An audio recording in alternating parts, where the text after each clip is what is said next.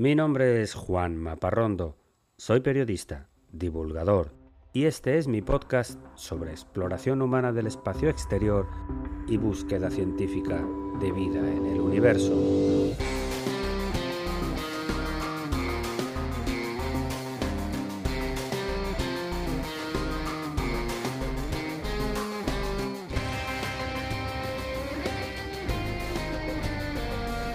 Bienvenidos a El sueño de Laika.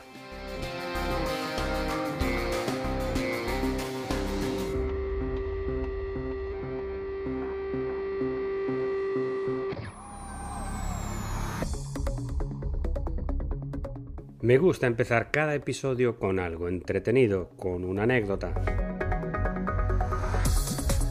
Y te cuento que se acaba de publicar un estudio de investigadores de China, Estados Unidos y Holanda en el que se atreven a poner fecha para la exploración humana del sistema solar y cuándo se realizarán los viajes tripulados por seres humanos a Marte, al cinturón de asteroides, al sistema de Júpiter o incluso a Saturno.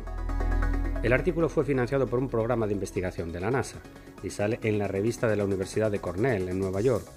Los expertos han utilizado varios parámetros para proyectar el futuro de la exploración humana en el espacio profundo. Han usado los presupuestos de la NASA desde el inicio de la carrera espacial en 1957 hasta el 2022. Han calculado los avances en tecnología espacial en esa misma época y también la presencia humana fuera de la Tierra en este mismo periodo. Con esos resultados, dicen que asumiendo que la primera misión tripulada a Marte fuera en el año 2038, entonces el viaje a los asteroides será en el 2073, el viaje a Júpiter y sus lunas en el año 2103 y el viaje a Saturno y sus satélites para el 2132.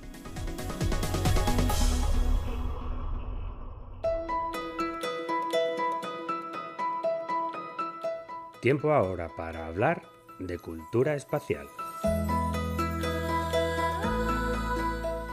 La cotidianidad de los grandes personajes históricos inspiraron al pintor italiano Tito Lessi a pintar en 1892 un lienzo llamado Galileo y Viviano, en el que se muestra al gran sabio renacentista italiano Galileo Galilei recluido en su casa cerca de Florencia conversando con su discípulo Vincenzo Viviani, que trabajó con Galileo los últimos tres años de su vida.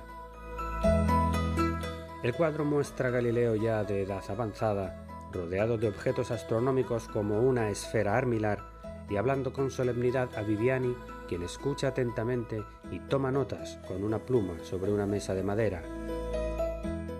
A mí me gusta mucho la técnica del artista que permite al espectador casi meterse en la escena, por medio de la iluminación del momento desde una ventana que queda al fondo justo detrás de Galileo. Es increíble la habilidad del pintor para mostrar la posición del cuerpo de los dos hombres, uno con los ojos cerrados al hablar y el otro inclinado hacia adelante para no perderse nada de las enseñanzas de su maestro. Yo me pregunto si aquella tarde Galileo le contaba a Viviani lo que sintió cuando descubrió las lunas de Júpiter.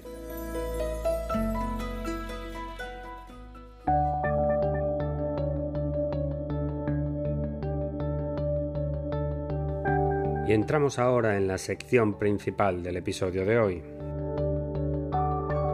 que está dedicado al primer intento de escuchar mensajes de civilizaciones extraterrestres.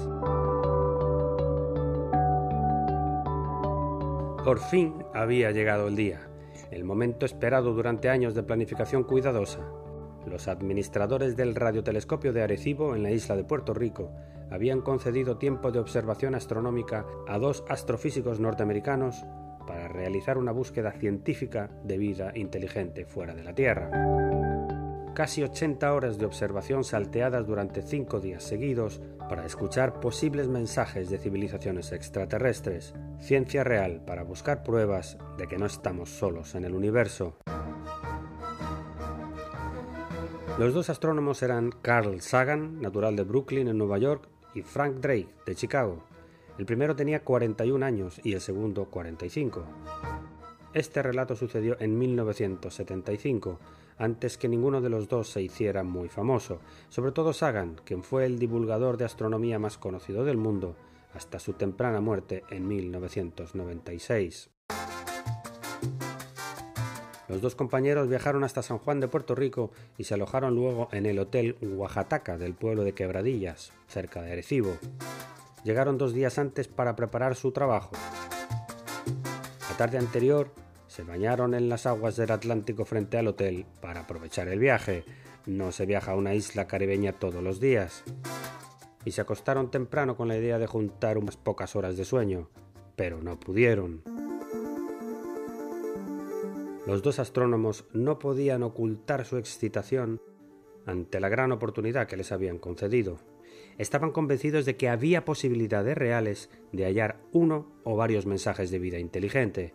Sabían de la existencia de miles de millones de estrellas en la galaxia.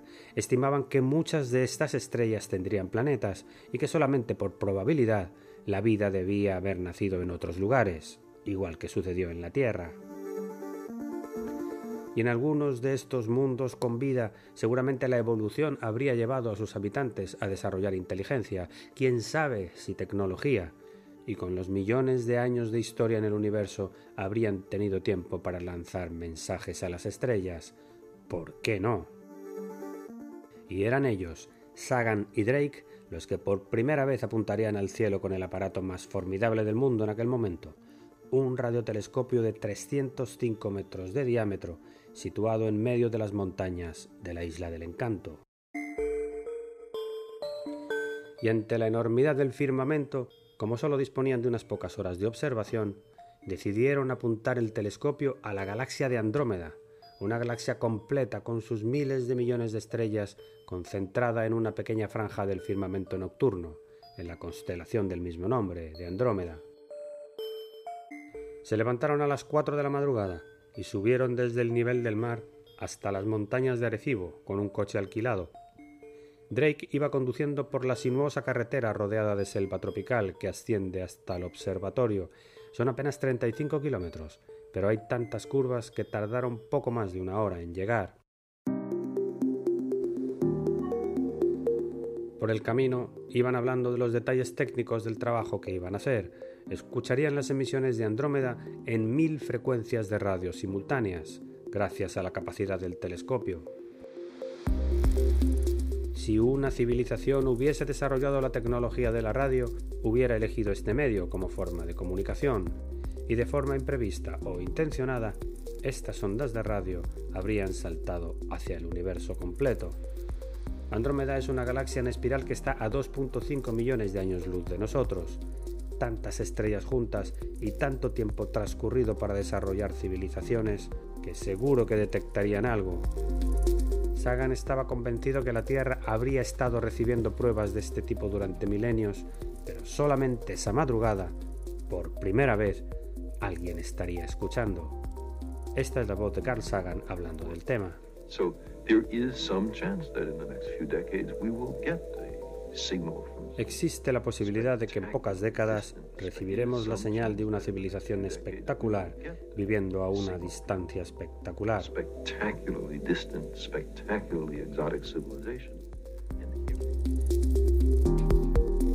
Sabían que estaban ante un trabajo realmente histórico de enormes implicaciones para toda la humanidad. Si se detectaba el mensaje, aunque fuera incomprensible, aunque fuera un mensaje muy antiguo de 2.5 millones de años, perspectiva de la especie humana cambiaría para siempre. El equipo técnico de Arecibo nunca descansaba. El radiotelescopio estaba en funcionamiento permanente las 24 horas, desarrollando decenas de proyectos de investigación, con ayuda de los técnicos locales que físicamente operaban el receptor, que tenía una estructura superior colocada a 150 metros por arriba de la semiesfera abierta de la antena del telescopio. Cuando llegaron, los dos amigos dieron las coordenadas a los técnicos y comenzó la escucha. En radioastronomía, lo primero que se detectan son fuentes de interferencias y diferentes tipos de ruido que dificultan una escucha con nitidez. Hay que saber identificar y aislar los diferentes ruidos de fondo y localizar lo que realmente nos interesa.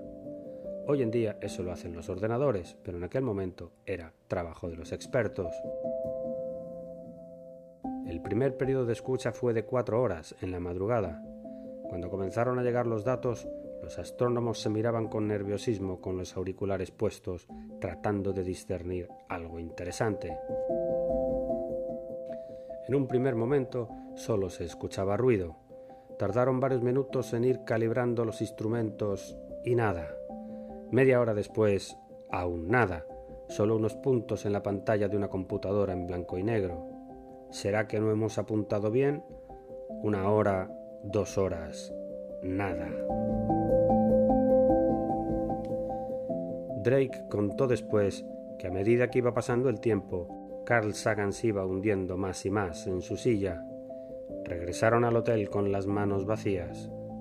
En los días siguientes apuntaron el telescopio a la gran nebulosa del Triángulo y a otras dos galaxias. Tampoco detectaron nada. Sagan aprendió ese primer día que la búsqueda de civilizaciones extraterrestres es un ejercicio de paciencia y de aceptar los resultados como son.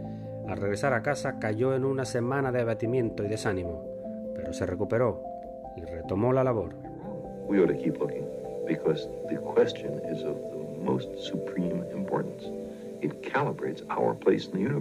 Debemos seguir buscando porque la pregunta es de suprema importancia.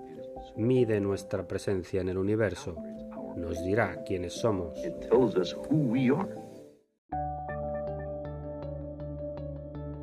Casi medio siglo después de aquel experimento, todavía seguimos buscando.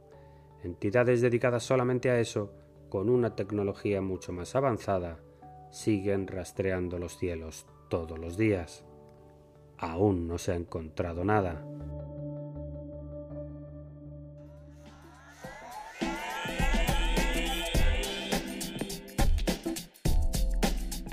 Y no quiero cerrar este episodio sin lanzarte el desafío de la semana. Te invito a que busques en internet una página de la NASA que se llama La Foto del Día.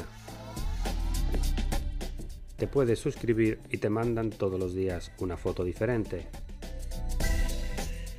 Y además en esta semana acaban de publicar una espectacular foto de la galaxia de Andrómeda mostrando cómo son sus estrellas en la actualidad y cómo podrían verse dentro de millones de años.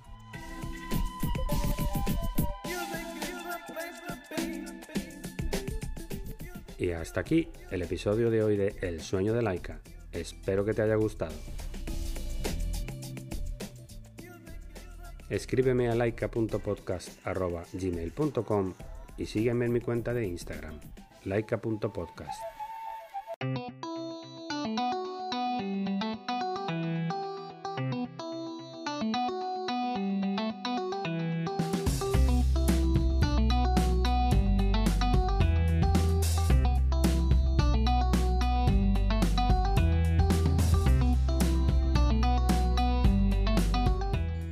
Todos los contenidos de este podcast son materiales originales y están protegidos por leyes de copyright.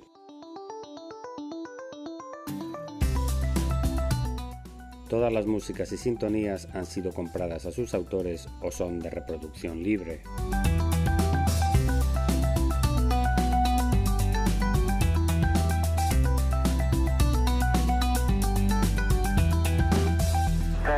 Base Eagle.